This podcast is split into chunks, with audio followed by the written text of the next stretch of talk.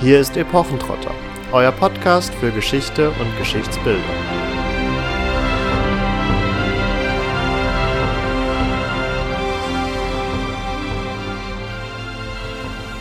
Hallo und herzlich willkommen zu einer neuen Folge von Epochentrotter. Heute haben wir auch wieder den Michi an Bord, der uns in der letzten Kunstraubfolge beehrt hatte, um mit uns über die teilweise etwas nebulösen Umstände zu sprechen, unter denen die berühmte Nofretete nach Deutschland, konkret nach Berlin gekommen ist. Wer den Michi noch nicht kennt, der darf ganz gerne nochmal in unsere letzte Folge zum Kunstraub reinhören. Ich glaube, er wohnt weiterhin in München und ich glaube, er promoviert auch noch weiterhin in der Spätantike. Hallo Michi erstmal. Hallo, äh, schön, dass ich wieder dabei sein darf. Freut mich sehr, hat mir viel Spaß gemacht das letzte Mal. Und äh, das stimmt, ich wohne weiterhin in München und ich promoviere noch in der Spätantike. Hoffentlich nicht mehr so lange. Ich äh, bin im Endspurt. Sehr schön. Genau. Und die Thematik des Kunstraubes wollen wir heute auch noch ein wenig weiter fortführen. Natürlich unter anderen Gesichtspunkten und andere Themenaspekte beleuchtend. Beim letzten Mal im Rahmen der Nofretete ist ja schon ein wenig angeklungen, dass die Umstände, unter denen sie nach Europa gekommen ist, ja sicherlich auch etwas damit zu tun hat, dass Ägypten zu diesem Zeitpunkt britische Kolonie war, beziehungsweise die Antikenbehörde unter einem französischen Leiter stand, also hier eine Art asymmetrisches Machtverhältnis vorherrschte, was aus der damaligen Sicht den Transport der Nofretete von Ägypten nach Europa zunächst legal hat erscheinen lassen, aber ich denke, vielleicht heutzutage anders zu bewerten ist und äh, diese andere Bewertung werden wir im Rahmen oder im Kontext anderen kolonialen Erbes noch ein wenig weiter aufrollen. Ja, die Frage danach, ob man die sogenannte Raubkunst zurückgeben, ausleihen oder behalten soll, stellt sich erst seit einigen Jahren. Also die letzten 20 oder 30 Jahre hat die Herkunft gar nicht so eine große Rolle gespielt. Das ist ein etwas neueres Phänomen, was auch mit der Frage, woher kommt unser Essen, unser Konsum überhaupt zu tun hat. Und im Zuge dieser Bewegung, dass wir fragen, woher kommen unsere Lebensmittel, unter welchen Bedingungen werden sie hergestellt, wird nun auch die Frage an unseren Kulturkonsum gestellt, genauer an die Museen, die oft uns zwar erklären, was wir sehen und aus welcher Zeit das kommt, aber nicht unbedingt bei jedem Objekt auch preisgeben, wo genau das herkommt. Und so stellt sich die Frage danach, woher die Objekte kommen immer präsenter und wirft gleichzeitig natürlich auch einige Probleme auf. Und in diese Richtung wollen wir jetzt ein bisschen gemeinsam diskutieren und schauen, was wir mit dem kolonialen Erbe machen können. Klar ist auch, dass wir hier aber nur Fragen stellen können und zum Diskurs beitragen wollen. Antworten und finale Lösungen können wir natürlich hier nicht beitragen. Allerdings finde ich persönlich, ist es eine ganz wichtige Thematik und hier ist es einfach wichtig, den Blick zu öffnen und vor allen Dingen die Bereitschaft zu reden und auch vor allen Dingen zuzuhören. Um vielleicht direkt mit ein paar Zahlen mal einzusteigen. Also es gibt sowohl in Nigeria als auch im Kongo vergleichsweise, zumindest für afrikanische Verhältnisse, vergleichsweise große Sammlungen, in denen ungefähr 40.000 Objekte jeweils gelagert werden. Jetzt muss man im Gegenzug sagen, dass in jeder europäischen Hauptstadt zum Vergleich mindestens doppelt so viele Exponate jeweils liegen. Also beispielsweise in Berlin oder Paris liegen oft im hohen fünfstelligen Bereich, wenn nicht sogar im sechsstelligen Bereich Exponate, sodass für Europa geschätzt wird, dass hier 1,5 Millionen Objekte aus der ganzen Welt lagern, von denen aber nur 5% wirklich ausgestellt wurden oder jeder Öffentlichkeit zu einem äh, bestimmten Zeitpunkt mal zugänglich gemacht worden sind, sodass sich natürlich ein wenig die Frage stellt, was will Europa eigentlich mit diesen Exponaten? Ja, also die Frage stellt sich tatsächlich wirklich, was wollen wir mit diesen Exponaten? Die Frage stellt sich vor dem Hintergrund, dass wir natürlich einerseits diese Kultur zugänglich machen möchten, natürlich eine große Tradition haben, tatsächlich diese Kulturgüter bei uns in Europa auszustellen. Aber wie du ja, Katharina, schon betont hast, ist es eigentlich erst seit kurzem eine Problemfrage, woher das kommt und vor allem in welchem Kontext Kulturgüter verschoben wurden bzw. In, in andere äh, Länder gelangt sind. Und wir haben das letzte Mal ja schon darüber gesprochen, dass es bei Weiben nicht immer ganz klar ist, wieso und ähm, vor allem auch nicht ganz klar ist, unter welchen Umständen diese Kulturgüter in die Museen hier in Europa ge gelangt sind. Und das wirft natürlich die Frage auf, ob man beispielsweise Kulturgüter restituieren muss, zurückgeben muss. Wenn wir gerade beim Beispiel Afrika bleiben, gibt es momentan Bestrebungen, dass die letztes Mal schon erwähnten Benin-Bronzen, die definitiv in einem Raubakt sozusagen erworben wurden von den Briten, dass 440 dieser Benin-Bronzen ins Humboldt-Forum in Berlin einziehen sollen. Einen Bau, der vom Bund mit, ich glaube, über 500 Millionen äh, Euro bezuschusst wird. Und gleichzeitig gibt es natürlich dann auch Bestrebungen vom Bund zu sagen, man möchte gerne Kulturgüter zurückgeben, beispielsweise menschliche Überreste aus der Kolonialzeit, die natürlich jetzt in, in diesem Zusammenhang weniger als Kunstschätze, sondern eigentlich eher als, als, als kulturell und Tradition, äh, traditionell äh, wichtige persönliche ähm, Objekte gelten, die an Namibia zurückgegeben werden sollten, also an das Land, das eben früher die deutsche Kolonie Deutsch-Südwestafrika ausgemacht hat. Bisher wurden allerdings erst nach Angaben des Tagesspiegels, glaube ich, knapp, eine knappe Million ähm, von Euro investiert, um diese Rückführungen zu ermöglichen. Wenn man das dann vergleicht mit dem Bau dieser großen Museen, in, der, in denen halt weiterhin zweifelhafte afrikanische Kulturgüter ausgestellt werden, dann kann man sich des Eindrucks nicht so ganz erwehren, dass man vielleicht öffentlichkeitswirksam die afrikanischen Regierungen, die das fordern, abspeisen möchte, mit Peanuts sozusagen aber eigentlich nicht wirklich großartig daran interessiert ist, das aufzugeben. Ja, du hast es jetzt auch schon äh, ein wenig angesprochen. Es ist in vielen Bereichen eine Frage des Geldes natürlich auch, weil in vielen Museen, in vielen Sammlungen überhaupt erstmal geklärt werden muss, woher kommen die Sachen eigentlich. Und hier wird so ein wenig immer die Erzählung auch aufgemacht, gerade seitens der Museen, dass sie natürlich erstmal die Provenienzforschung vorantreiben müssen, um vernünftige Rückgaben überhaupt gewährleisten zu können. Also hier ist zum einen sicherlich festzuhalten, dass die öffentlichen Institutionen in vielen Bereichen, glaube ich, schon tatsächlich damit überfordert sind, einfach weil das Geld und damit auch vor allen Dingen die Manpower nicht vorhanden ist. Gleichzeitig das natürlich aber auch natürlich gut als Ausrede fungieren kann, um eben diese Rückgaben nicht weiter zu verfolgen und nicht weiter vorzunehmen wenn ich da gleich einhaken darf, das hat also bei der, bei der Manpower, das ist tatsächlich ein wichtiger Punkt. Das spielt so ein bisschen auch auf die, auf die, die Problematik an, dass man natürlich Experten braucht, die auch entscheiden können, wo überhaupt äh, bestimmte Kunstschätze hingehören. Wir können das natürlich im Fall beispielsweise der Benin-Bronzen relativ gut ähm, entscheiden. Da wissen wir, wo die herkommen. Da ist nur einfach schlichtweg der, der Kontext, wie sie nach Europa gelangt sind, zweifelhaft oder beziehungsweise äh, sicherlich ein Raubkontext. Die Nofretete, das ist auch ganz klar, eine ägyptische Büste Wüste wird man bestimmen können. Aber was ist beispielsweise mit Artefakten aus, aus dem griechisch-römischen Kulturkreis, die eigentlich ab einem gewissen Zeitpunkt häufig sich sehr ähnlich sehen? Also es ist nicht so einfach, eine, eine griechische Statue aus dem zweiten Jahrhundert nach Christus, die im kompletten östlichen Mittelmeerraum im Großen und Ganzen ganz ähnliche Formen annehmen konnte, tatsächlich einem, einer bestimmten Region zuzuweisen, wenn die mal in, in, einem, in einem europäischen Museum, sagen wir jetzt mal, steht, da dann zu entscheiden, wo das überhaupt gefunden wurde, wo das überhaupt zurückgeschickt werden kann oder ob das überhaupt zurückgeschickt werden kann, ist nicht einfach und benötigt natürlich auch die Unterstützung von vielen Experten. Das kostet natürlich wieder viel Geld und ja, bedarf einer, einer hohen, auch kommunikativen Bereitschaft der unterschiedlichen Museen. Ja, das ist jetzt schon die Frage nach dem Wie. Vielleicht müssen wir vorher erstmal noch kurz das Warum klären. Also warum ist es überhaupt so wichtig, über die Herkunft von Kunstschätzen zu sprechen? Und ja, ich möchte jetzt auch tatsächlich bei Kunstschätzen bleiben und ein bisschen weg von dem ganzen anthropologischen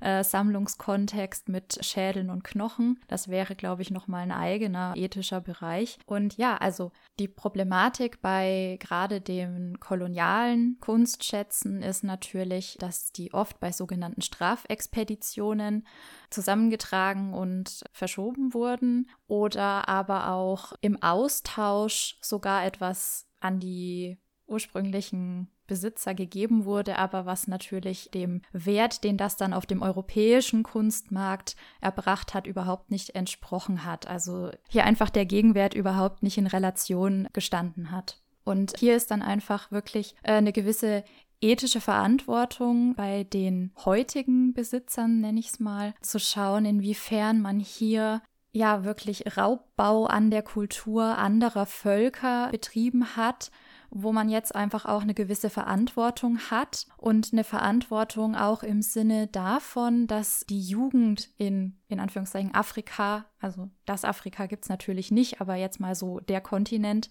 einen Anspruch darauf hat, genauso wie unsere Jugend, zu sehen, wo kommen wir her, um zu sehen, wo gehen wir hin. Also einfach der, die Möglichkeit der kulturellen Befruchtung von der Vergangenheit in die Gegenwart und Zukunft sollte gewährleistet sein und zwar eben für alle. Und wenn nur ein ganz, ganz geringer Bruchteil in den Ländern selbst verblieben ist, ist das einfach eine riesengroße Problematik. Denn wenn wir uns vorstellen, dass wir erstmal in den Kongo reisen müssen, um ein berühmtes Gemälde wie Leonardo da Vincis Mona Lisa zu betrachten, dann zeigt das natürlich, dass das für die wenigsten zu leisten ist. Es ist mit großen Kosten verbunden und es ist einfach keine Zugänglichkeit gewährleistet für ein Objekt, was wirklich ganz zentral für die Kultur und ihre Entwicklung steht.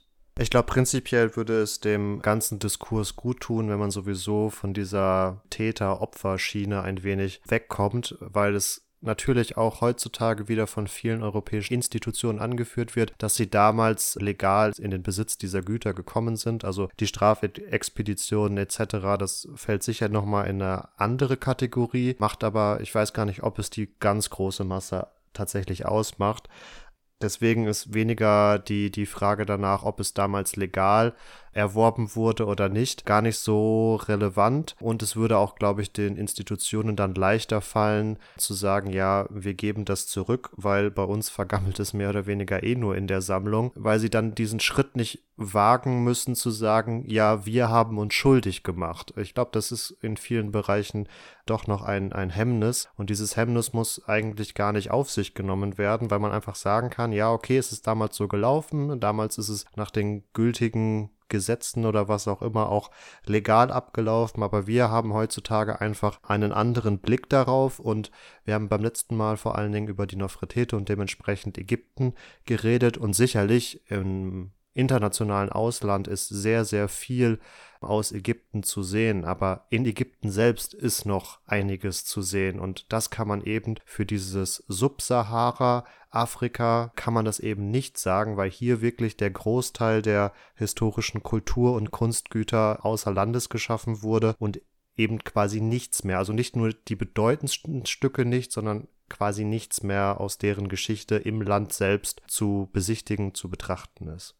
Ja, du hast absolut recht. Und vielleicht sollten wir jetzt auch so ein bisschen darüber reden, dass genau sowas, nämlich dass bedeutende Stücke außer Landes geschafft werden. Genau das, was in vielen kolonialen Kontexten eben passiert ist im 19. und zu Beginn des 20. Jahrhunderts, dass genau sowas äh, ja heute noch immer passiert und wir äh, auch in der Verantwortung sind und aufpassen müssen, dass nicht auch andere Landstriche im Endeffekt ihrer, ihrer Kulturgüter beraubt werden aus politischen Gründen, die vielleicht weniger im direkten Zusammenhang mit Kolonialmächten stehen, sondern mit anderen politischen Umwälzungen nämlich dem internationalen oder dem, dem, ich spreche vom internationalen Kunsthandel und vor allem eben vom illegalen Handel mit äh, Antiquitäten, der tatsächlich die drittgrößte illegale Einnahmequelle nach dem Drogen- und Waffenhandel der Welt ist. Wir sprechen hier von Größenordnungen, von Schätzungen gehen, gehen davon aus, dass 2018, das ist das letzte Jahr, wo aktuelle Zahlen vorliegen, in etwa 15 Milliarden US-Dollar damit umgesetzt wurden. Das sind natürlich Schätzungen, niemand weiß es genau, deswegen ist es ja illegaler Handel. Ähm, aber wenn man weiß, dass, zu dem, dass im selben Jahr ungefähr, also gute 60 Milliarden US-Dollar insgesamt umgesetzt wurden im internationalen Kunsthandel, dann sind wir da bei einem Viertel circa, das durch illegale Antiquitäten gemacht wurde. Also eine massive Anzahl. Diese Zahlen variieren natürlich, die Schätzungen, da möge man nicht, mich jetzt bitte nicht darauf festlegen. Aber es zeigt, dass es ein ganz, ganz bedeutender Zweig ist dieses Kunsthandels und man sieht, welche Massen da, da umgesetzt werden. Das ist nicht nur, wir schmuggeln mal hin und wieder ein kleines Statuettchen irgendwo aus irgendwelchen Gebieten raus, sondern das sind groß angelegte Aktionen, die ganz, ganz massive Menschenrechtsverletzungen, Verletzungen von Eigentum, Verletzungen aber auch tatsächlich von von der körperlichen Unversehrtheit der beteiligten Personen beinhalten und letztlich auch zum Verlust von Kulturgütern von Ländern, in denen für uns zum Teil richtig unbekannte Kulturen noch, noch äh, eben auf die Entdeckung warten, beispielsweise im Jemen, dann beinhalten. Und äh, da muss man wirklich sagen, da sehen wir gerade, wie ganz große Kulturschätze eigentlich den Weg nicht in Museen, schon gleich gar nicht in Museen in, in den jeweiligen Ländern finden, sondern einfach versickern im Schwarzmarkt, der sich vor allem befindet in, in, in den USA, aber auch in Europa und zum Teil in Russland, im geringeren Bereich im ostasiatischen Raum. Ja, man sieht das immer so als, als fernes Phänomen, so illegale Aktivitäten im gutbürgerlichen Deutschland. Aber tatsächlich muss man gerade für den illegalen Kunsthandel ja festhalten, dass gerade auch Deutschland im zumindest europäischen Kontext hier schon eine ja, wichtige Funktion als Dreh- und Angelpunkt dieses illegalen Kunsthandels hat. Also über die genaueren Routen werden wir gleich auch sicherlich nochmal sprechen, aber auch München mit einigen Auktionshäusern ist da wohl auch ganz gut vertreten. Und ja, Michael, in diesem Kontext wollten wir dich mal bitten, uns deine illegalen Antiquitäten mal kurz zu zeigen. Äh, ich, ich, hab, ich besitze leider keine illegalen Antiquitäten. Ich habe allerdings tatsächlich ähm, gestern Abend äh, im Keller eine alte eine alte Silbermünze von 1878 gefunden. Die hat aber meinem Opa gehört. Die ist nee, Spaß beiseite. Du hast es schon angesprochen, der Jemen, generell der nahöstliche Raum, nicht zuletzt auch durch die ja, Umwälzungen, die zuletzt durch den arabischen Frühling ab 2011 entstanden sind, ist in den Letz im letzten Jahrzehnt ein, ein sehr instabiler Raum geworden, was aus mehreren Gesichtspunkten natürlich auch diesen illegalen Kunst- und Antiquitätenhandel sicherlich befeuert hat, dem sicherlich auch nochmal einen neuen Aufschwung gegeben hat, weil nicht mehr nur schon in der Vergangenheit mit dubioser Provenienz versehene Stücke im Hand oder im Markt zirkuliert sind, sondern auch wirklich nochmal ein großer Schwung neuer Exponate hinzugekommen ist beziehungsweise aus der breiten äh, Öffentlichkeit, aus den, aus den Hauptmedien, sage ich mal, sind sicherlich vor allen Dingen die Beispiele aus Syrien und dem Irak bekannt, wo der IS ja doch teilweise sehr rabiat vorgegangen ist. Also zum einen in sehr ja, provokanten Videos auch Kulturgüter zerstört hat, weil es aus deren islamisch-fanatischer Sicht auch sich größtenteils um Götzen handelt, die es zu zerstören gilt, aber die gleichzeitig dann auch die Chance erkannt haben, neben dem illegalen Ölhandel daraus Profit zu ziehen und ja ihren Kriegszug ähm, damit voranzutreiben. Und um im nahöstlichen Kontext vielleicht nochmal ein, ein wenig zu verharren, in den betroffenen Ländern, Syrien, Irak, ähm, aber auch im Jemen etc., gab es ja auch durchaus in den vergangenen Jahren und Jahrzehnten auch Grabungen, die etwa von auch lokalen oder auch von europäischen Wissenschaftlern vorgenommen wurden, sodass vielleicht vorab sowieso erstmal die Frage zu stellen ist, wie unterscheidet man überhaupt eine legale von einer illegalen Grabung und entsprechend auch ein legales Kunststück von einem illegalen Kunststück? Hm, da ist es eigentlich so, dass man natürlich immer auf die jeweiligen Länder schauen muss, wo das, wo das ausgegraben wird. Jedes Land hat da natürlich ganz unterschiedliche Regelungen. Im Großen und Ganzen ist es so, dass eine legale Grabung eine Grabung ist, die von den zuständigen Antikenbehörden des jeweiligen Landes damit beauftragt ist und die eben damit alles, was da gefunden wird, normalerweise eben auch dann äh, übergeht in den, in den Besitz des Landes. Zumindest in Deutschland ist das im Großen und Ganzen so. In Deutschland gibt es in 15 von 16 Bundesländern ein sogenanntes Schatzregal. Das bedeutet, also das ist kein Regal, wo man einen Schatz reinstellt, sondern das ist ein Recht, dass da der Staat oder der, das, der, ich glaube das Bundesland wo es gefunden wird, bei Antiken beispielsweise einen ein Recht darauf hast, dass es in den Besitz des Landes übergeht. Das ist äh, in 15 von 16 Bundesländern der Fall, nur in Bayern ist es nicht so. Da gilt die sogenannte hadrianische Teilung immer noch. Das bedeutet, Grundstückseigentümer und der Finder teilen sich diese, dieses Fundstück. Allerdings ist es auch in Bayern nicht so, dass man jetzt sofort äh, anfangen sollte, seinen sein Vorgarten umzugraben, weil man hofft, da was zu finden. Auch da gibt es Mittel und Wege, wie bei bedeutenden Funden die öffentliche Hand, der Staat, an diese Fundstellen kommt. Da gibt es dann im Endeffekt Vergütungen, die man bekommt, wohingegen woanders dann man überhaupt nichts mehr bekommt, sondern das ganz klar einfach in den Besitz des Staates übergeht. Das bedeutet eigentlich, ist zu definieren, und das gilt eben auch für die Länder, in denen, über die wir gesprochen haben, Alles das, was von dem Staat und von der zuständigen Antikenbehörde oder von den zuständigen Beamten sozusagen legalisiert ist als Grabung, das ist eine legale Grabung und alles andere, was da mitgenommen wird, was da gegraben wird, ist eine illegale Grabung und das bedeutet, alles, was aus diesen illegalen Grabungen kommt, ist nicht legal und darf nicht verkauft werden. Damit haben wir aber auch schon eines der Hauptprobleme, was uns in vielen Facetten und Aspekten dieses Themas noch weiter begegnen wird, dass es sich natürlich um größtenteils Bürgerkriegsländer handelt und dann natürlich die Zuständigkeiten sowohl für den, ich sag mal, externen Dritten, der beurteilen muss, wer jetzt eigentlich der legitimierte Herrscher oder die legitimierte Regierung in dem Land ist, ist es schwierig zu beurteilen, wer das nun ist. Und vor Ort haben die einzelnen Parteien und Organisationen natürlich dann auch im recht regelmäßigen Abstand unterschiedliche Vorstellungen davon, wer denn jetzt nun der Zuständige ist.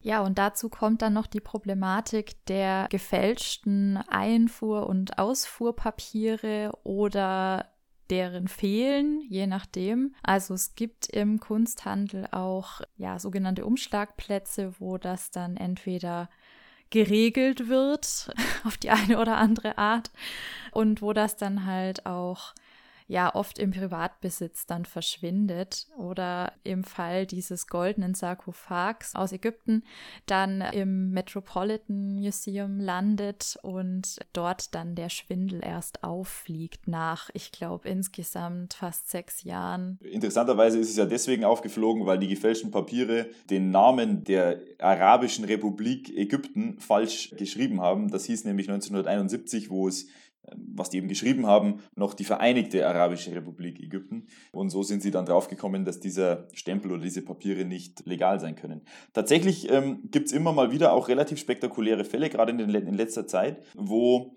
auch Antiquitätenhändler angeklagt werden. Ein prominentes Beispiel aus Barcelona ist äh, Jaume Bagot, der festgenommen wurde. Er ist noch nicht verurteilt, der Prozess läuft gerade, ähm, der sich angeblich in Libyen, das zu diesem Zeitpunkt, ich glaube ähm, 2017, 2018, vor allem in, in IS-Hand war, mit Antiquitäten versorgt hat. Da gibt es sogar Mitschnitte, wo er eben dann erklärt, wie man am besten beispielsweise römische Statuen aus der Kyrenaika, also aus also griechisch-römische Statuen aus der Kyrenaika, also aus einem ähm, römischen Siedlungsgebiet, einem griechischen Siedlungsgebiet, umdeklariert. Und zwar indem man sie einfach als Statuenbüste über 100 Jahre alt stammt aus einer Privatsammlung vor 1970, also vor, dem UNESCO, äh, vor der UNESCO-Gesetzgebung, dass nichts mehr ausgefahren werden darf. Das sind die offiziellen Papiere und inoffiziell ist natürlich, dass nicht nur ein paar hundert Jahre altes Replik oder so eine, so eine Statue, die eigentlich nichts wert ist, sondern die wird natürlich inoffiziell für viele tausend Euro dann verkauft, so eine Statue.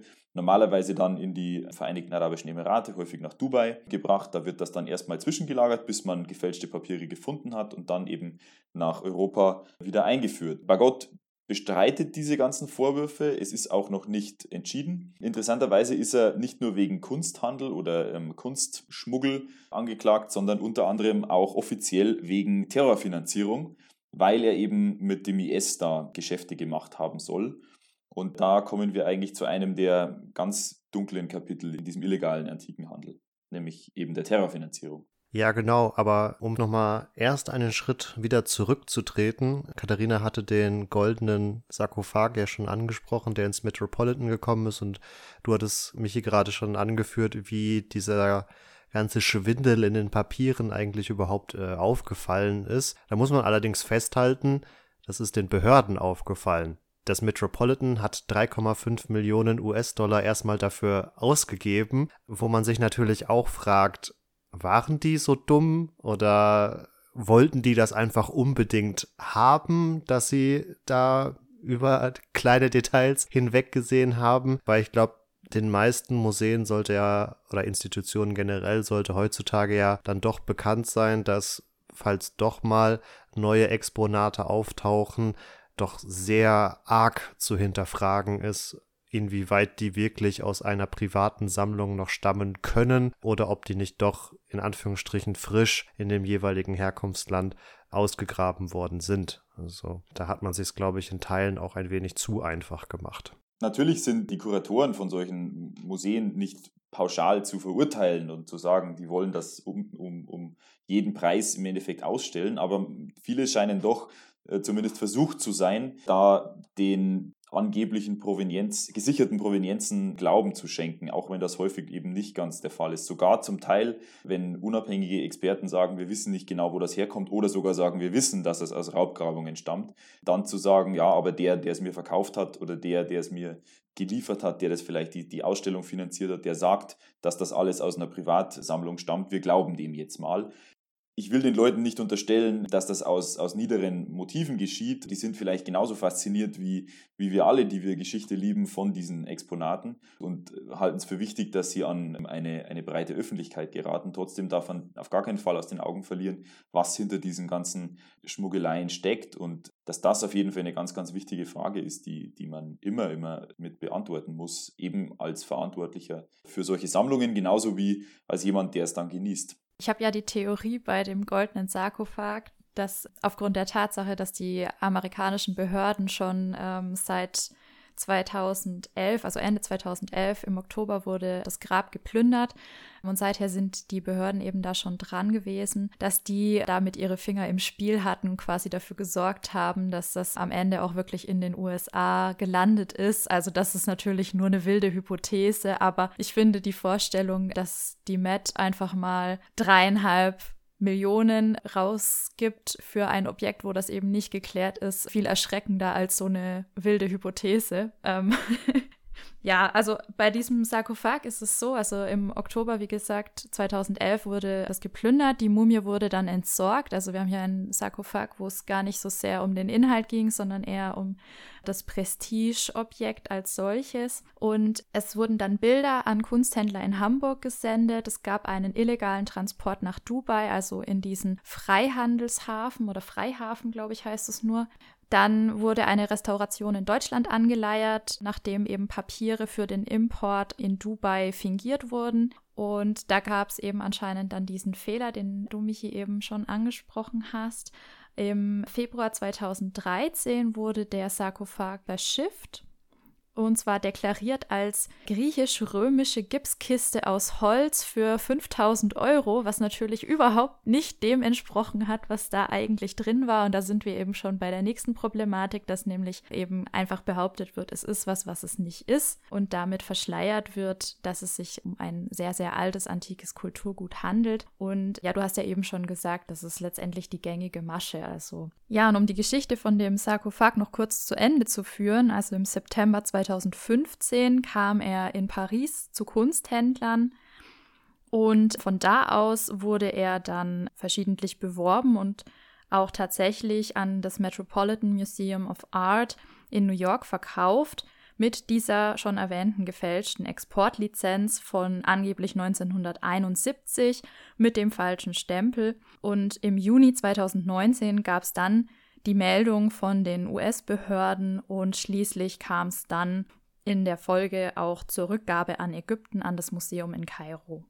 Ja, und auf diese Weise kommen halt insgesamt viel zu viele Objekte in den europäischen Kunsthandel. Und ja, wir hatten es gerade eben schon auch, dass es eine Einnahmequelle für den Terrorismus ist. Und das finde ich persönlich fast am erschreckendsten, denn ich glaube, niemand hat vor, den IS zu finanzieren, wenn er Kunst erwirbt und vielleicht sogar aus edlen Motiven, nämlich sie der Allgemeinheit zugänglich zu machen.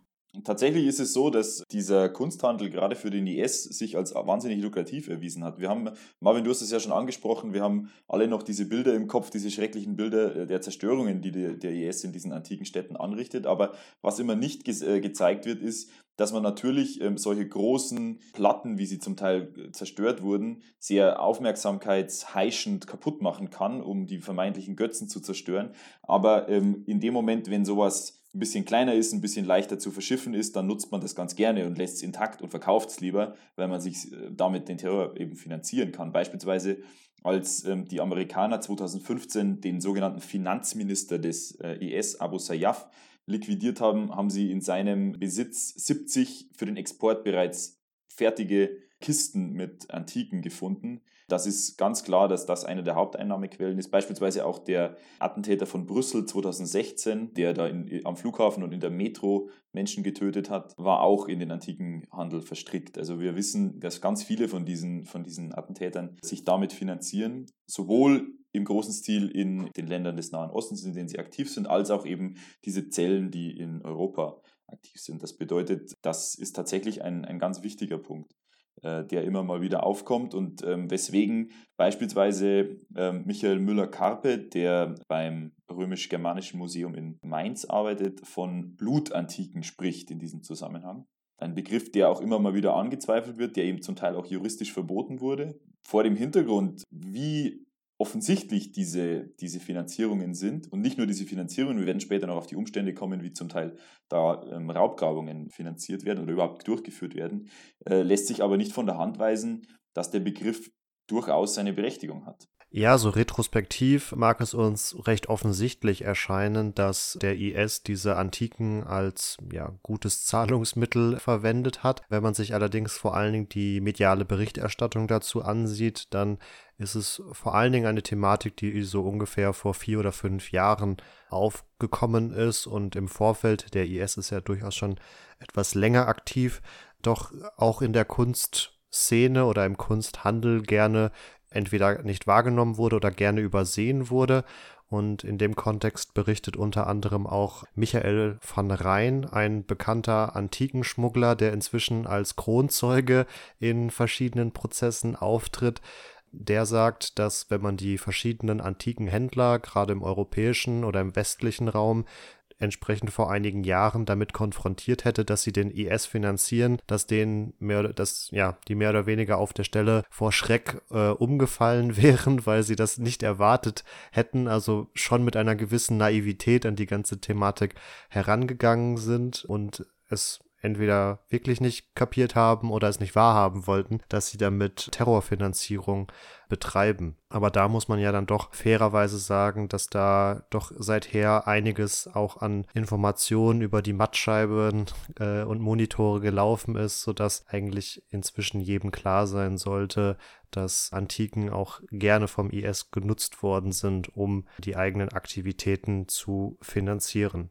Michi, du hattest jetzt schon angesprochen, die Thematik mit Blutantiken oder auch, dass der Herr in Barcelona inzwischen nicht nur dem illegalen Kunsthandel wegen angeklagt wurde, sondern auch wegen der Terrorfinanzierung. Das greift ja auch so ein wenig mit dem, was ich gerade meinte, zur ja, medialen oder zum medialen Bewusstsein, dass das sicherlich jetzt auch langsam erst im Justizwesen ankommt, dass man da nochmal ganz andere Anklagepunkte aufmachen kann.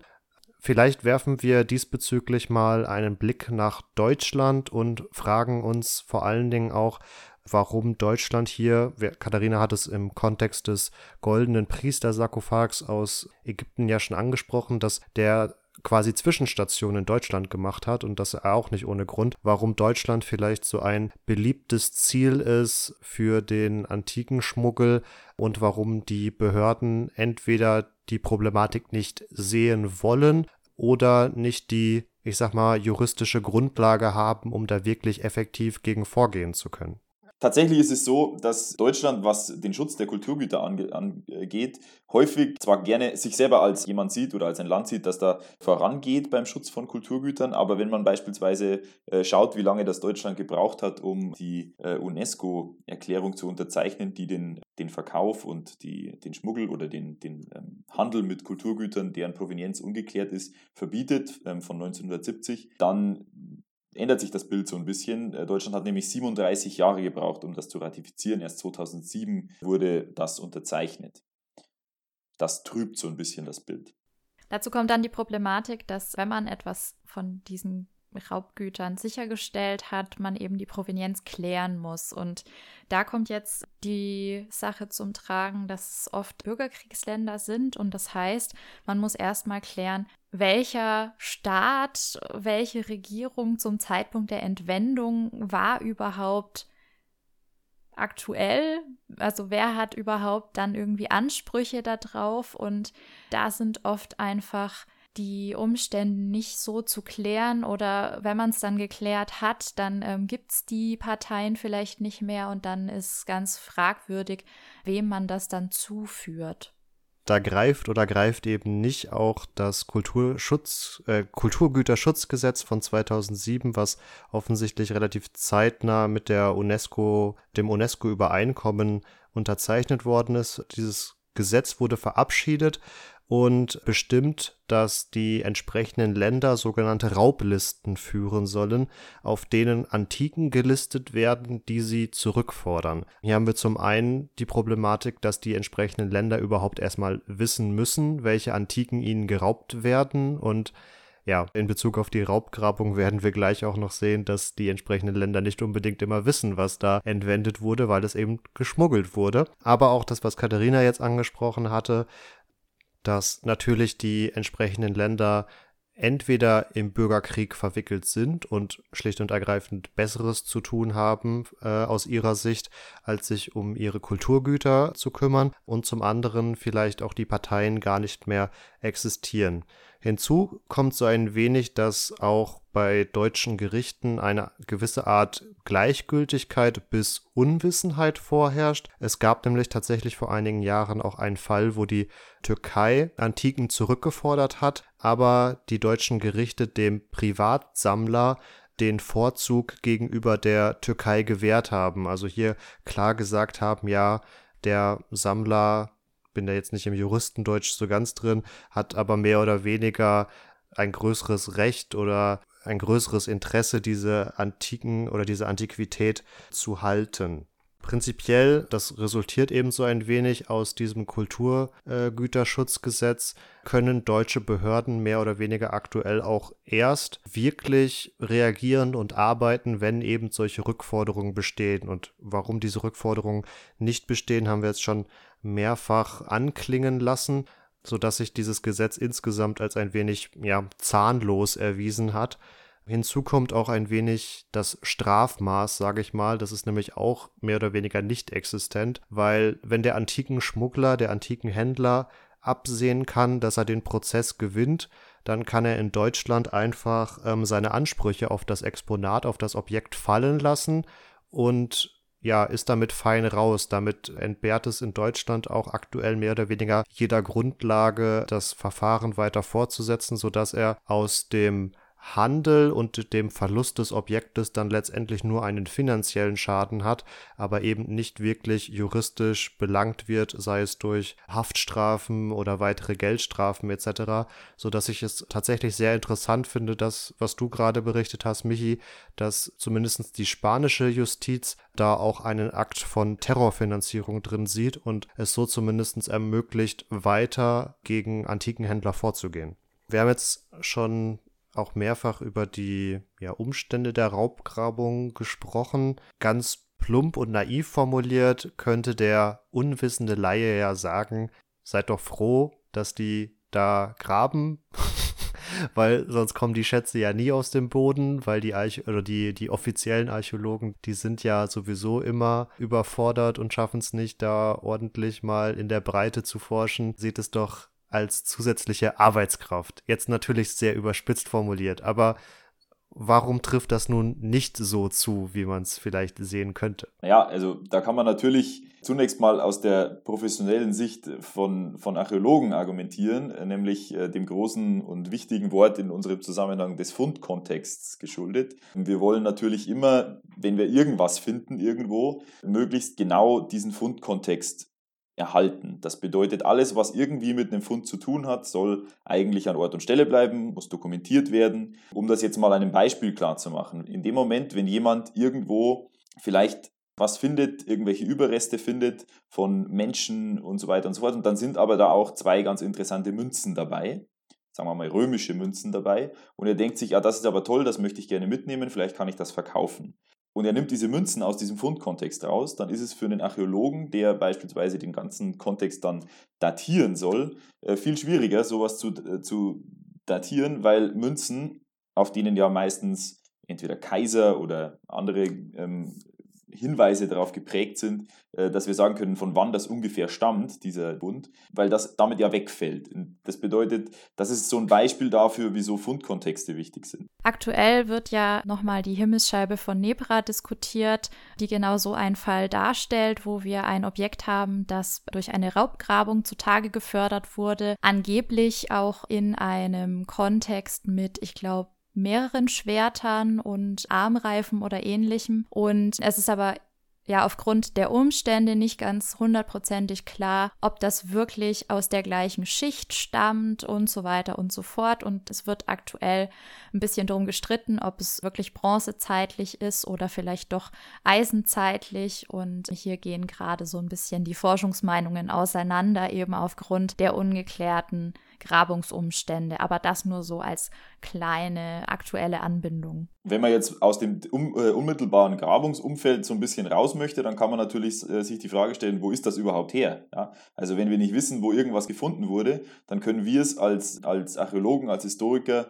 eigentlich als Quelle sozusagen vergessen oder fast vergessen, weil wir nichts dazu, darüber sagen können, nichts im Endeffekt aus diesem Objekt als Quelle lernen können, wenn wir nicht wissen, ob das jetzt aus Libyen stammt oder aus dem Donauraum oder so, ja. Also dann, dann wird es eben schwierig, daraus irgendwas zu konstruieren. Aber abgesehen davon ist gerade bei Raubgrabungen natürlich auch so ein ganz anderer Aspekt wichtig. Zum einen wird häufig viel kaputt gemacht bei Raubgrabungen. Das bedeutet, man möchte gerne an eine bestimmte Schicht ran, wo man eben vermutet, da könnte was Interessantes sein und das Zeug, das einen Raubgräber vielleicht weniger interessiert, wie Keramikscherben oder textile Überreste etc., die werden dann im besten Fall auf die Seite geräumt, im schlechtesten Fall schlichtweg zerstört, äh, um da hinzukommen. Dann muss man natürlich sagen, die Umstände, wie da gegraben wird, für die Menschen, die da arbeiten, sind häufig sehr, sehr schlecht. Das bedeutet, das sind nicht selten Kinder, die dazu gezwungen werden, an diesen Grabungen teilzunehmen. Es gibt häufig immer, also es gibt häufig Fälle, bei denen Kinder sterben, weil die beispielsweise in ganz enge Gänge in Ägypten gezwungen werden, um da Artefakte zu finden und zu suchen. Die ersticken dann entweder oder diese Gänge verstürzen und die Menschen sterben. Dann ganz krasse Fälle sind natürlich, wenn die eigentlichen Archäologen, die da arbeiten, angegriffen werden. Das kommt auch vor. Ich glaube, vor ein paar Jahren sind ähm, in Südägypten bei einer Ausgrabung mehrere Menschen erschossen worden, weil eben so eine Ausgrabung angegriffen wurde und letztlich dann diese Artefakte gestohlen wurden.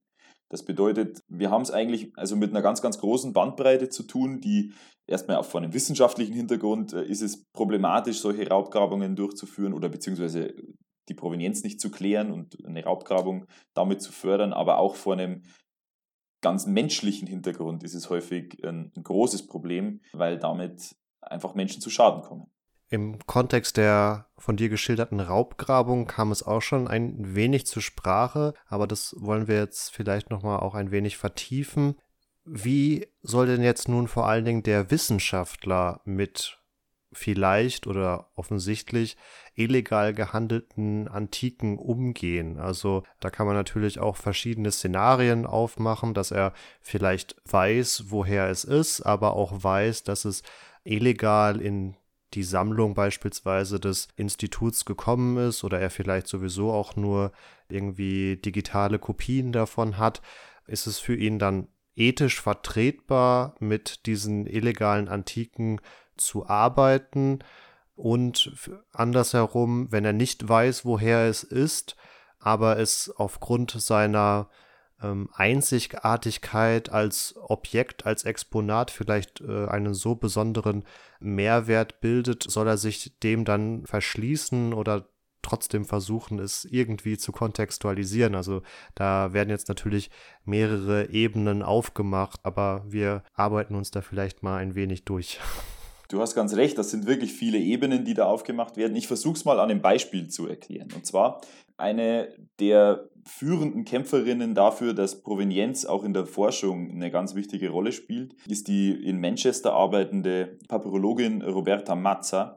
Die war bei uns im Deutschen Archäologischen Institut also in der Kommission für alte Geschichte und Epigraphik in München, wo ich arbeite, und hat einen Vortrag gehalten. Und das fand ich unglaublich spannend, denn sie bringt in dieser Geschichte, die sie da erzählt hat, eigentlich ganz viele dieser Aspekte mit rein, die du angesprochen hast. Es geht konkret um Papyrusfragmente, die natürlich für gerade uns Althistoriker eine ganz, ganz wichtige Quellengattung darstellen. Und ähm, mittlerweile hat man eben erkannt, dass diese Papyrustexte, also erhaltene Texte aus dem Altertum auf ähm, eben Papyrus ähm, aus Ägypten. Das gibt es so gut wie nur in Ägypten, weil das Klima das eben da ja zulässt, dass das erhalten bleibt. Dass diese Papyrusfragmente tatsächlich auch gerade für Sammler, aber auch eben für die Wissenschaft sehr interessant sind. Deswegen sind mittlerweile die Schatzgräber auch hinter diesen Papyrusfragmenten her. Und es tauchte im Jahr 2012 bei eBay ein Fragment eines solchen Papyrus auf, und zwar mit einem Teil eines, äh, des Briefes des Apostels Paulus an die Galater und zwar eine unglaublich frühe Version des Ganzen. Das bedeutet, da kam neben der Sammelleidenschaft der, der Althistoriker auch noch der christliche Aspekt hinzu. Und das, muss man dazu sagen, ist gerade in evangelikalen Kreisen in den USA ein unglaublicher ähm, Anreiz. Da wollen die alle immer die frühesten Dokumente der Bibel haben und das möglichst genau abklären.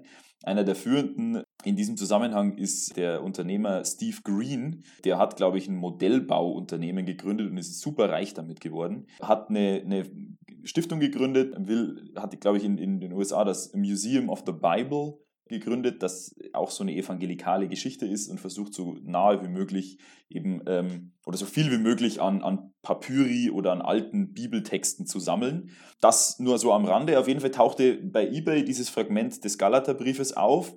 Es gab ein großes Interesse in der papyrologischen Community. Es wurde nachgefragt, das sollte für 14.000 US-Dollar verkauft werden. Nach dieser Nachfrage verschwand aber dieser Account. Man weiß nicht mehr, was da war. Dieser Account war weg. So. Ein paar Jahre später tauchte dann im Fundus dieser Steve Green Collection, also von diesem Mobilbau-Mogul, dann tatsächlich, und Modellbau-Mogul, dann dieses Fragment wieder auf. Und Roberta Mazza hat das, äh, hat das eben herausgefunden, hat das entdeckt, hat das wiedererkannt, ähm, hat dann nachgeforscht und die Steve Green Collection hat dann behauptet, sie hätten das Ganze im Auktionshaus von Christie's und zwar 2011 bereits erstanden, beziehungsweise da hätten sie es gesehen da hätte das, wäre das verkauft worden. Das kann aber eigentlich nicht der Fall sein, denn wenn das 2012 bei eBay war und davor bei Christie's, dann hätte, das, hätte der, der Mann, der es bei ähm, eBay äh, verkauft hat, das ja bei Christie's er, äh, ersteigern müssen und dann hätte er es ja völlig unter Wert verkauft, wenn er es nur für nur in Anführungszeichen 14.000 US-Dollar verkauft hätte. Das heißt, diese ganze Story konnte nicht stimmen. Christie's konnten das auch nicht nachvollziehen, dass das irgendwann mal ihrem äh, Besitz gewesen wäre. Das heißt, es ist schlichtweg sehr, sehr, sehr ungewiss, wieso das in dem Besitz dieser Green Collection ist, die übrigens auch in vielerlei anderer Hinsicht mit solchen Provenienzgeschichten nicht auf gutem Fuß stehen und immer mal wieder für schlechte Schlagzeilen sorgen. Der eBay-Account tauchte dann ein paar Jahre später wieder auf, woraufhin ähm, Roberta Matzer dann versuchte, diesen Mann zu kontaktieren. Das ging sogar auch relativ leicht. Der hat nämlich eine, eine offensichtlich eine echte Wohnadresse angegeben und eine echte ähm, Telefonnummer angegeben. Unter dem Namen Robert hat er dann mit ihr kommuniziert, bis sie sich eben zu erkennen gegeben hat und versucht hat, ihn, ihn eben anzuzeigen, woraufhin sie dann massiv Drohungen erhalten hat. Ihr wurden, wurde mit Säureangriffen etc. gedroht. Also man sieht schon, in welchen Dimensionen sich, man sich da bewegt.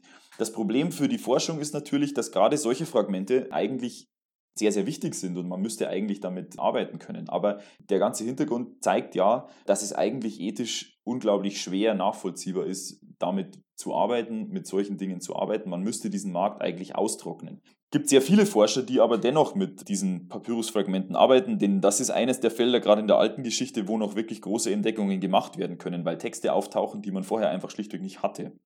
Häufig wird dann in den Veröffentlichungen dieser Texte nur angegeben, ja, das wurde bei eBay gekauft. Das steht dann in Fußnoten genauso da. Oder wir wissen nicht so genau, wo es herkommt, aber es kommt aus einer privaten Sammlung und es ist ziemlich sicher auch vor 1970 gekauft worden. Also das kommt, das kommt alles auch dann in solchen Texten vor. Das Problem bei diesen Geschichten ist natürlich, dass genauso wie mit Ausstellungsstücken, die in renommierten Museen stehen, wo wir nicht genau wissen, wo es herkommt, in dem Moment, wenn ein Forscher mit sowas arbeitet, legitimiert er es auf eine gewisse Art und Weise, weil er die Tür aufstößt, dass jemand anders dann, das dann wiederverwenden kann. Und solange das läuft, dieser, dieser Teufelskreis, wird man diesen Handel damit sehr, sehr schwer austrocknen können. Gerade mit solchen kleinen Objekten, die relativ einfach über eBay oder über Facebook, wo es einen regen Handel gibt, zum Teil gibt es da Videos, wo die Leute eben zeigen, wie die in diese Schächte reinsteigen und das Zeug rausgraben. Und dann kann man dem Menschen direkt bei Facebook schreiben und sagen, das hätte ich gern, was du da gerade ausgegeben ausgegraben hast. Solange das im Endeffekt nicht ausgetrocknet wird, indem auch die professionelle Fachwelt sich dem Ganzen verschließt und sagt, wir, wir arbeiten nicht mit sowas, das müsste sofort zurückgegeben werden an, an das Land, wo es eben gefunden wurde. Vielleicht kann man natürlich irgendwie eine, einen Deal mit dem Land machen, dass es eine eine Bearbeitungsmöglichkeit gibt, aber dass das sofort eigentlich wieder zurückgeht und nicht irgendwelche Kollektionen wie oder Sammlungen wie eben diese evangelikale Steve Green Collection dann da versickert. Solange das nicht passiert, wird dieser, dieser Zirkel im Endeffekt weitergeben, weil es einen Anreiz gibt, auch für die Leute, die dann eben sowas suchen. Und da plädiert Roberta Matzer und ich kann ihr da tatsächlich, das ist meine persönliche Meinung, nur zustimmen, dafür, dass wir als Forscher uns eigentlich der Arbeit mit diesen Texten verschließen sollten und dafür eine sofortige Zurückgabe an die jeweiligen Länder uns einsetzen müssen. Das ist natürlich häufig bitter, weil der Forscherdrang in uns allen natürlich sehr groß ist und wir möchten das alles natürlich gerne veröffentlichen, aber wir schaden letztlich uns allen und die Frage ist natürlich, ob nicht durch die Suche nach solchen Artikeln noch viel mehr eigentlich kaputt geht, äh, was uns allen dann letztlich entgeht, wenn wir, wenn wir diesen Teufelsgeist sich weiterdrehen lassen. Ja, ähnliches wie mit der von dir angesprochenen Legitimierung gilt natürlich auch gerade für so äußerst renommierte Auktionshäuser wie Christie's, die in Teilen ja auch kritisiert werden, dass sie ihre Provenienz doch etwas sorgfältiger hinterfragen sollten, weil dann oft bei Folgeverkäufen oder Folgeauktionen oft noch angegeben wird, ja, im Jahr XY bei Christie's erworben und damit ist die Sache dann vermeintlich gegessen. Es ist natürlich ein, denke ich, äußerst zweischneidiges Schwert, der in gewissermaßen Konkurrenzdruck zwischen den Wissenschaftlern, aber sicherlich auch zwischen den vor allen Dingen dann international renommierten Museen immer was Neues vorzeigen zu können, sowohl in der Forschung als auch eben dann im Museum, ist, ist sicherlich da. Und gerade im syrisch-irakischen IS-Kontext kann man ja auch da wieder vielleicht etwas überspitzt formulieren. Ja, seid doch froh, dass es den illegalen Antikenhandel gibt, weil so sehen diese religiösen Fanatiker wenigstens noch einen finanziellen Nutzen darin und hauen wenigstens nicht alles kurz und klein. Aber prinzipiell, denke ich, muss man da dir und der werten Dame aus Manchester zustimmen, dass es auf lange Sicht natürlich nur zu einem Erfolg führen kann, wenn man diesen Markt halt austrocknet und nicht dafür sorgt, dass ja durch vielleicht sogar gut gemeinte Aufkäufe ja noch mehr zerstört wird und noch mehr ein Anreiz geschaffen wird, illegale Raubgrabungen vorzunehmen. Wenn man sich beispielsweise Städten in Libyen anschaut, zu dem Zeitpunkt, als da eben vor allem der IS geherrscht hat, aber auch heute noch, es ist ja immer noch relativ chaotisch in diesem Land, da gibt es einfach riesige Ruinenstädte, wo überall kopflose Statuen rumstehen. Man sucht ganz gezielt nach, nach Stücken, die man so behandeln kann, dass man die eben abbrechen kann. Da ist aber auch niemand, beziehungsweise die ganzen Behörden haben überhaupt nicht mehr, die haben überhaupt nicht die Möglichkeit, das alles zu schützen. Wie gesagt, Bürgerkrieg, das ist natürlich nicht ihre erste, äh, ihr erster Gedanke. Und das ist dann, das wird dann wirklich zum, zum Buffet sozusagen. Da kann sich dann jeder bedienen. Es gibt dann irgendwelche Freitaucher vor der Küste, die versuchen in den ehemaligen Häfenbecken da was zu finden. Das ist wirklich der, der, der Kampf gegen Windmühlen in diesen Ländern. Und das können diese Länder nicht alleine leisten. Insofern muss man da wirklich großartig aufpassen und wirklich sehr vorsichtig sein, auch eben hier. Wer sich da informieren möchte, was, was sowas anbelangt, das ist ja wirklich ein interessantes Thema, dem sei die Webseite der Antiquities äh, Coalition empfohlen. Das ist eine Stiftung, die sich genau für solche Dinge einsetzt, die da immer wieder Artikel bringen. Da kann man auch ja, sich informieren über aktuelle Entwicklungen in dieser, in dieser Hinsicht. Ja, jetzt haben wir uns vor allen Dingen im Nahen Osten und in Afrika aufgehalten. Ähm, wir müssen gar nicht so weit weggehen. Auch in Deutschland gibt es durchaus Fälle von äh, Kunstraub, der dann ja auf dubiose Weise sicherlich auch seinen Eingang in den Kunsthandel findet oder zumindest von der Bildfläche verschwindet. Aktuell ist das der Fall des Raubs aus dem Grünen Gewölbe in Dresden, also der sächsischen Schatzkammer, wo Orden und andere wertvolle Gegenstände von August dem Starken aufbewahrt wurden, die auf spektakuläre Weise entwendet wurden oder auch gar nicht so spektakulär, denn eigentlich ist es ziemlich tragisch, dass auch bei uns Dinge so einfach aus Museen entwendet werden können. Bei uns herrscht kein Bürgerkrieg und trotzdem gehen Kunstschätze in den Untergrund. Das aber auch nur am Rande erwähnt.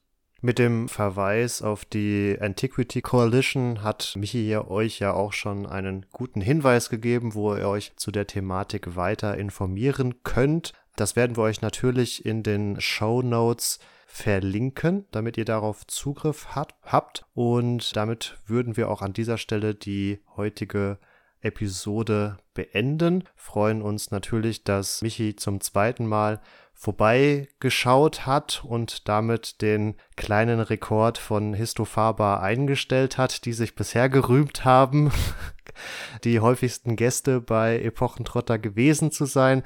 Auch wenn Philipp von Histofaber in den Startlöchern schon wieder steht und Themenvorschläge geliefert hat, um weiterhin diesen Titel halten zu können.